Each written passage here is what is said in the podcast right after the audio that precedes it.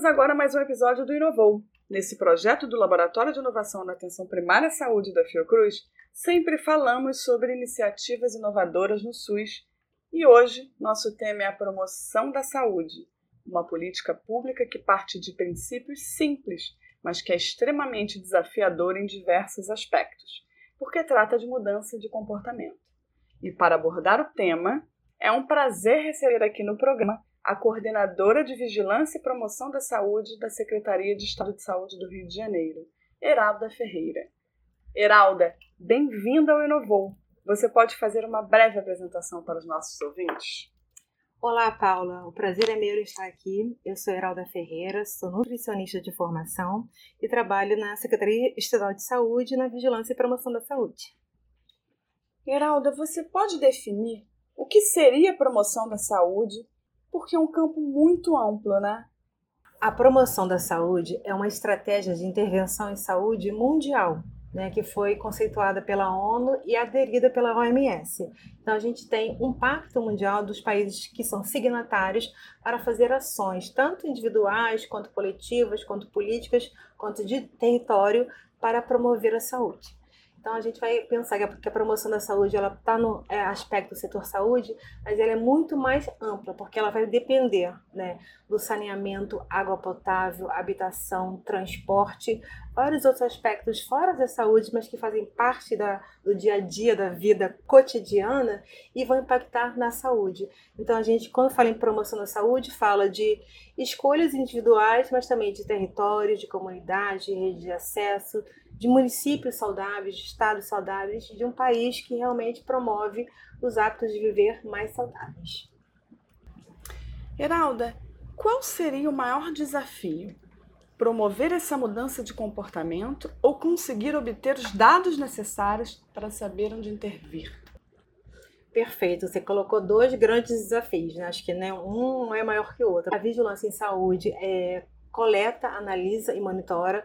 Então, são os dados que ou adoecimento pela tuberculose, ou adoecimento pela pressão alta, pela obesidade, pela doença cardíaca, pelo câncer, aonde vão estar os fatores de risco, os fatores de proteção que podem, é, a partir intervir para melhora ou piora, e aonde a gente, as políticas públicas vão estabelecer as propostas de intervenção. Como a gente vai intervir? Tanto no nível individual quanto coletivo, quanto no nível de território, que aí não, a vigilância de saúde vai nortear isso, mas vai precisar fazer as parcerias, porque a promoção da saúde é completamente intersetorial, então precisa fazer muitas parcerias para que a gente realmente consiga mover essa, é, mudar essa condição e mudar esse território. É, a outra questão que você fala que é a, as escolhas individuais, nessa mudança de comportamento que é individual, às vezes a gente acha que pode ser, ah, então eu vou escolher comer cinco frutas ao dia, beber mais água e fazer uma caminhada, é, não fumar, não beber e vou promover a minha saúde. Mas se eu não tiver um espaço para fazer uma caminhada, se eu não tiver o acesso às frutas, legumes e verduras, se é, tiver uma propaganda massificada de cerveja na praia com muita cerveja, assim, eu vou ter uma dificuldade de fazer isso no meu dia a dia, porque eu vou acabar cedendo, né? Porque é um ambiente que ele favorece que essas escolhas não saudáveis sejam mais repetidas do que as escolhas saudáveis. E, e, e esse ponto que você tocou é importante, né? Quando você fala desse desafio de comunicação.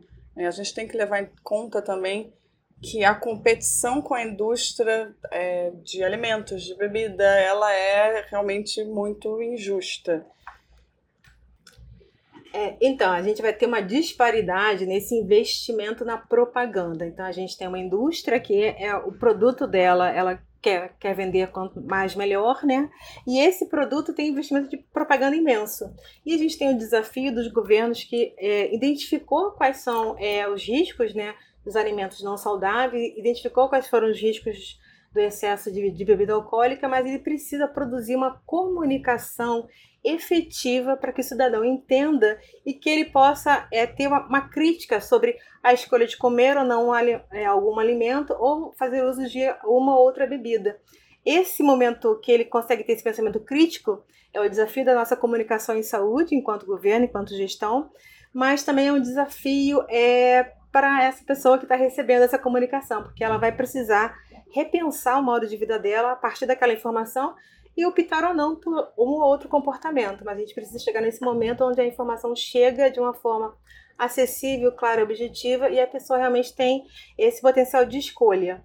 A gente teve um avanço em relação à propaganda, proibição, né, em relação ao cigarro, que a gente precisa que essa proposta do cigarro, que é a Convenção Quadro, é, seja também avançado para alimentos ultraprocessados, alimentos ricos em sal, açúcar e gordura, e também para as bebidas alcoólicas. Então, a gente, quando a gente percebe que constrói ambientes onde o, o hábito, de, hábito saudável é mais é, incentivado e o, a redução do consumo de, de bebida alcoólica é mais aceito, a gente acha, a gente consegue que as pessoas consigam realmente estar mais tranquilas para mudar esse comportamento, né? Então, é, é, esse ambiente livre de tabaco, a gente teria que construir um ambiente livre de ultraprocessados, um ambiente livre de excesso de bebidas alcoólicas. Então, esse é um desafio que a gente perde um pouco por conta desse investimento muito grande, né? Milhões e milhões de propaganda na, na indústria de alimentos e uma, uma propaganda não tão é, investida na, na parte do governo para redução desse consumo.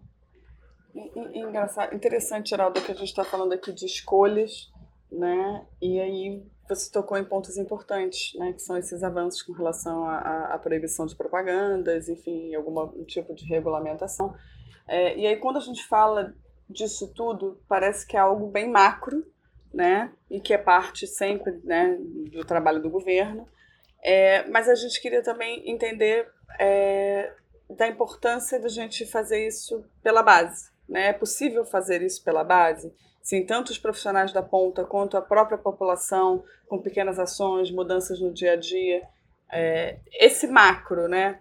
É, tem um nível micro, né? O nível do, do dia a dia, é, enfim, da, da incorporação dessas escolhas e dessas rotinas, independente de governo, de promoção de ambientes mais saudáveis, livres de, de tabaco, de álcool, enfim, de ultraprocessados. Perfeita a sua colocação. Assim, a gente vai observar que a gente vai ter um impacto da escolaridade nessas escolhas. Quando a gente avalia a hipertensão, a diabetes, a obesidade, o uso é, abusivo do álcool ou tabagismo, o maior consumo estão nas pessoas com escolaridade mais baixa. Então, as pessoas que conseguem fazer, entender a comunicação e decidir ter mais uma, é, uma determinação do que ela vai fazer, ela consegue realmente optar por escolhas mais saudáveis. Mas se a gente não investir na educação de toda a população, a gente não vai conseguir fazer essa mudança na base também, por mais que seja uma escolha individual. Então é importante que tenha o nível básico, que a gente consegue avançar com as pessoas de um pouquinho maior de maior escolaridade, mas sim esse mesmo nível básico que eu não vou conseguir avançar nessas pessoas de menor escolaridade e são as pessoas que realmente estão mais adoecidas. E de que forma, por exemplo, é, o profissional de saúde pode ajudar nisso, né? É, dentro, a gente sabe que é, é um âmbito complexo, você entrar em questões de escolaridade, de uma reforma de educacional e, e, e que a intersetorialidade esteja presente na, nas escolas desde sempre. É, existe alguma coisa que o profissional de saúde pode fazer né, nesse sentido? Para assim, alguma atitude, alguma, alguma política, enfim, alguma forma de, de agir que o profissional de saúde pode colaborar para esse processo? Sim, acho que tem, a gente tem uma política de educação permanente em saúde. Eu acho que a gente precisa também é, se dedicar a formar, capacitar, atualizar os profissionais de saúde para que a fala deles no, atendimento, no acolhimento, na assistência, também seja uma, falha, uma fala de promoção da saúde. Uma fala que pequenas intervenções, como redução do consumo do álcool, redução do sal, pequenas mudanças do dia a dia que ele pode orientar essa pessoa que está sendo assistida, vão ter um impacto, mas acho que esse profissional precisa ser também capacitado, acolhido né, e atualizado para que ele possa transmitir essa mensagem de uma forma que ele entendeu a mensagem e possa é, repeti-la, né, replicá-la, multiplicá-la de uma forma também que a pessoa possa receber a mensagem e implantar no seu dia a dia, né, com pequenas mudanças, mas uma comunicação do profissional de saúde para o usuário sempre que é melhor prevenir né, do que você depois tratar o adoecimento. Né? A prevenção é sempre a melhor estratégia do que a assistência. É interessante que a gente está falando aqui de, de pequenos atos do dia a dia, mas a gente está num momento difícil, né? Que nunca passamos. E a gente tem abordado muito isso aqui no podcast, né? Que é como a pandemia afetou diversos serviços e programas de saúde, no, e principalmente no SUS, é, e que tiveram que se adaptar, né? Como isso se deu dentro da promoção da saúde? Como a promoção da saúde foi afetada no contexto pandêmico?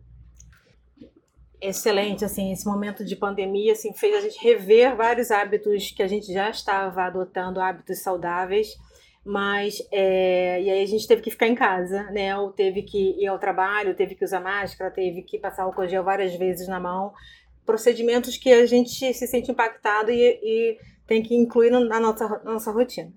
Em relação à pandemia, realmente é um momento ímpar, né? Que a gente nunca passou, né? A gente tem uma história aí de 1920, mas a gente nunca viveu e está vivendo de uma forma completamente diferente, com acessos e um número de pessoas afetadas muito maior. E o impacto da, da, promoção da saúde ele vai ter um impacto tanto no acesso ao serviço, né, como as consultas de orientação, as consultas de é, os tratamentos que poderiam já estar acontecendo em relação ao tabagismo, é, qualquer orientação, qualquer ambulatório que podia estar recebendo alguma orientação, eles foram suspensos os atendimentos, né? Então, eu acho que o, o usuário teve uma que mudar a sua rotina, mas os serviços também.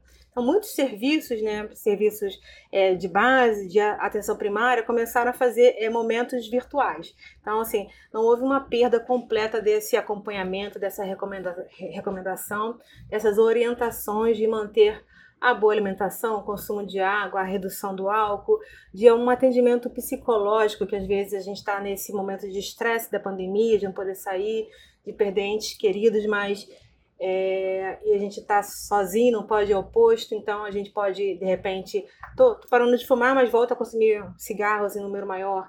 É, reduzir a bebida, mas agora eu estou muito estressada, acho que a bebida vai conseguir acalmar.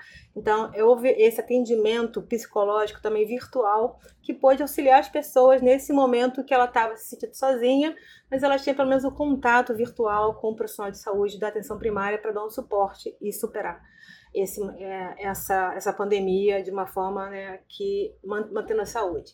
E as estratégias, por exemplo, assim, quem fazia caminhada agora não está podendo mais caminhar, aí houve, houve, houveram orientações para as pessoas fazerem atividade física dentro de, dentro de casa, afastando os, os móveis da sala, com a família toda em casa, as pessoas compraram mais alimentos e prepararam os alimentos. Então, houve um ganho dessa produção, tanto do consumo familiar, né, as pessoas estarem juntas comendo, mas também desse consumo de alimentos mais fáceis, né, mais acessíveis e de cozinhar, né, do preparo da alimentação, desse cuidado que você está tendo com a sua própria alimentação.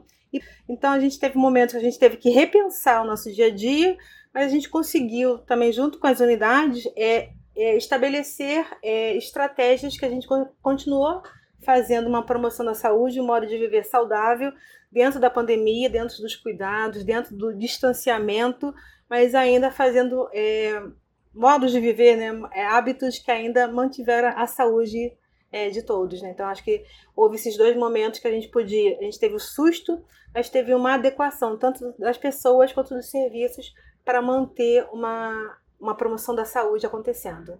Importante, Geralda, que você tocou nesse assunto de hábitos, já pequenas mudanças das pessoas nesse, nesse momento de enclausuramento, né, de cozinhar a própria comida, de tentar fazer atividade física dentro de casa, e como isso é importante dentro do contexto da pandemia, porque é justamente em cima dos fatores de risco, né, a, a promoção da saúde trabalha em cima dos fatores de risco que são agravantes, né, para o coronavírus, né, para é, desenvolver a forma mais grave. Então, assim, uma política forte estabelecida de promoção da saúde ajudaria a diminuir esses índices, né? Aumento da mortalidade. Correto? Exatamente. Assim, o que a gente avaliou que houve um número muito maior de internações e óbitos em pessoas com menos de 60 anos, mas que já tinham alguma doença pré-existente. Já tinham hipertensão, já tinham diabetes, já tinham é, doença cardíaca e sobrepeso e obesidade. Então, sobrepeso e obesidade que é um fator de risco para esse momento da doença aguda, né? Que no caso essa doença é infecciosa. Então, a gente, se a gente já estivesse fazendo esse trabalho é, de redução desses fatores de risco, de controle dessas doenças crônicas, né? Porque as pessoas podem viver saudáveis com as doenças crônicas, elas só precisam fazer o acompanhamento e estabelecer as medidas de estabilização. Então, é, a gente não vai conseguir reduzir que, to, que haja hipertensão, mas a gente pode é, organizar um serviço de saúde para que todos os hipertensos estejam controlados, né, que eles não façam ganho de peso, que eles não desenvolvam uma doença renal, que seria uma consequência dessa hipertensão. Para as pessoas diabéticas, se a gente mantiver o peso delas adequado, a gente vai ter menos complicações do diabetes. É, para as pessoas de sobrepeso, né? Qualquer doença aguda ela vai ter uma resposta pior do que uma pessoa que não tem sobrepeso e obesidade. Então são fatores de risco né, que a gente considera como comorbidades que vão influenciar nessa internação para o caso grave quanto na mortalidade que a promoção da saúde já lida no dia a dia. Só que como a gente tem aquele desafio, tanto dos, é, dos dados, quanto da mudança das políticas dos territórios, quanto das mudanças de comportamento, a gente acabou é, tendo uma, uma população exposta, uma população mais vulnerável muito grande no estado do Rio de Janeiro. Então, porque a gente tem no estado do Rio de Janeiro uma prevalência muito alta de obesidade, muito alta de hipertensão, muito alta de diabetes. Então, a gente vai ter aqui no estado as pessoas mais vulneráveis, mais propícias aos casos mais graves e a óbito que é um desafio nosso, né, para qualquer outra infecção que tenha. A gente não quer nenhuma outra pandemia, mas pode ter dengue, pode ter chikungunya, outras coisas que possam vir a partir do momento que você tem uma doença crônica, mas está controlada, ou a partir do momento que você previne essa doença crônica, porque é uma doença evitável, é, você consegue estabelecer uma resposta melhor das pessoas aos agravos que possam vir. É, já, já que a gente tocou nessa questão de, de desafio individual né, de cada um, que a gente sabe que tem uma questão macro importante, uma questão do dia a dia micro, mas também tem uma questão pessoal, individual da nossa é, vontade de não é vontade, porque a gente sabe que somos humanos e não é uma coisa assim tão fácil. Da nossa, é, das nossas escolhas, né? Das nossas é, escolhas do dia a dia que fazem com que a gente consiga ter uma vida mais saudável.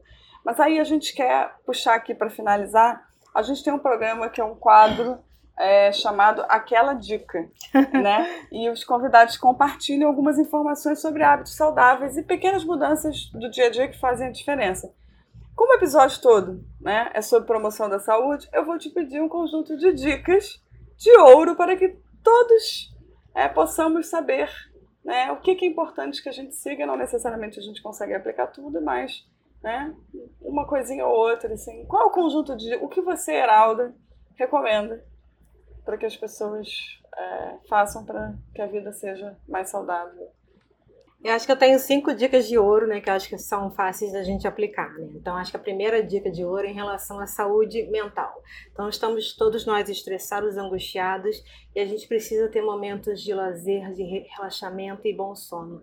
Então, preserve a sua saúde mental. Se você está assistindo TV o tempo inteiro, faça outra coisa, ouça uma música, leia um livro, é, olhe a rua, já que você está dentro de casa, mas não fique exposto ao que te estressa mais. E procure realmente dormir, descansar. Você está trabalhando muito em casa, está no home office, então tem algum momentozinho para você relaxar. Então, isso é importantíssimo primeiro para nossa saúde mental, que acho que é o que está mais afetado né, nesse momento de crítico de pandemia. A segunda dica de ouro é em relação a beber água. Né? As pessoas têm os hábitos de consumirem muitos líquidos, mas líquidos açucarados ou líquidos sem é, muito concentrados. E aí, água é o que hidrata o nosso corpo, que faz com que, dentro de qualquer infecção que a gente tem, a gente realmente uma, é, um prognóstico melhor. Então, beber água é imensamente saudável para o rim, para o coração, né? para uma, uma saúde completa. Em relação ao uso do álcool, assim, acho, o uso do álcool não é proibido, né? É recomendado que a gente evite ao máximo e a gente tem que deixar mesmo para o momento social, né? Fazer uma, um consumo sempre reduzido de álcool, nunca um consumo nocivo, nunca um consumo excessivo. É, fumar não tem como, assim, né? é o ideal que a pessoa não fume. Se você está é, fumante, gostaria de parar de fumar, tem esse tratamento nas unidades básicas de saúde, é, são sessões de, com com psicologia, com medicamento, com adesivo, com goma, de graça e é possível que a gente consiga parar de fumar, então é um investimento que vale a pena. E, claro, em relação à alimentação. A alimentação é uma dica que eu falei cinco, né? Então, é, pensa em cinco e pensa em cinco frutas é, diárias, cinco porções de legumes e, e cinco ao dia. Cinco vezes na semana você consumir cinco porções ao dia do que você gosta de fruta, de verdura, de legume. Não é, não é para comer o que você não gosta, mas é importante que esses alimentos da sua preferência estejam no seu dia a dia mais presentes. Então, são as melhores dicas de promoção da saúde e dá para a gente colocar no nosso dia a dia. Heralda, muito obrigada pela participação, pelo papo. É, vou aproveitar as cinco dicas de ouro da Heralda e incluir a minha, que eu já falei aqui algumas vezes. Encontre uma atividade física que te motive, que te encante, que faça você estar sempre em movimento. É também importante para manter a saúde. É, e assim, chegamos ao fim de mais um episódio do Inovou. Tem alguma experiência de inovação no SUS para compartilhar? Conta pra gente. Estamos no Twitter, Facebook e Instagram, arroba InovaPS.